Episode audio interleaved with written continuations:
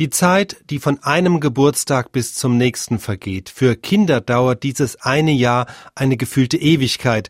Im Alter geht es im Nu vorbei. Dieses Phänomen ist inzwischen gut belegt und es lässt sich psychologisch auch gut erklären. Denn zum einen setzen wir die Zeit, die wir erleben, ins Verhältnis zu der Zeit, die wir schon erlebt haben. Für einen Zehnjährigen ist ein Jahr ein Zehntel seiner gesamten Lebenszeit. Für eine 50-Jährige ist dasselbe Jahr nur ein Fünfzigstel. Sie hat nämlich schon 49 andere erlebt. Das ist ein Grund, warum uns das 50. Lebensjahr viel kürzer vorkommt als das zehnte.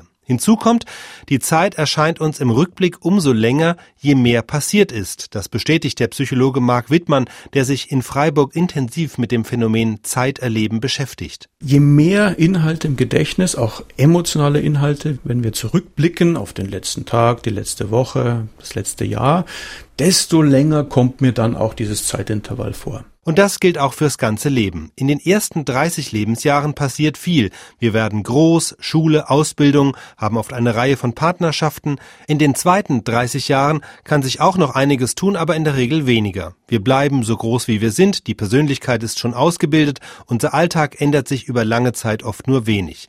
Deshalb kommen Menschen im Rückblick die ersten 30 Jahre länger vor. Da erleben wir vieles zum ersten Mal. Erste Liebe, erster Sex, erste eigene Wohnung, erster Urlaub ohne Eltern, erster Job, alles aufregend. Da geschieht so viel, auch emotional. Je älter wir werden, desto mehr haben wir schon von der Welt gesehen, desto weniger passiert zum ersten Mal. Es gibt weniger einschneidende Ereignisse, auch das erklärt, warum die Zeit im Alter scheinbar schneller vergeht.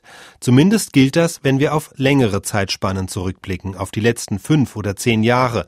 Bei kürzeren Zeiträumen trifft das nicht unbedingt zu. Eine Woche oder einen Tag empfindet eine 20-Jährige nicht unbedingt länger als ein 60-Jähriger. Da kommt es auch sehr stark darauf an, was in dieser Zeit konkret passiert. Und dabei gibt es noch ein interessantes Phänomen.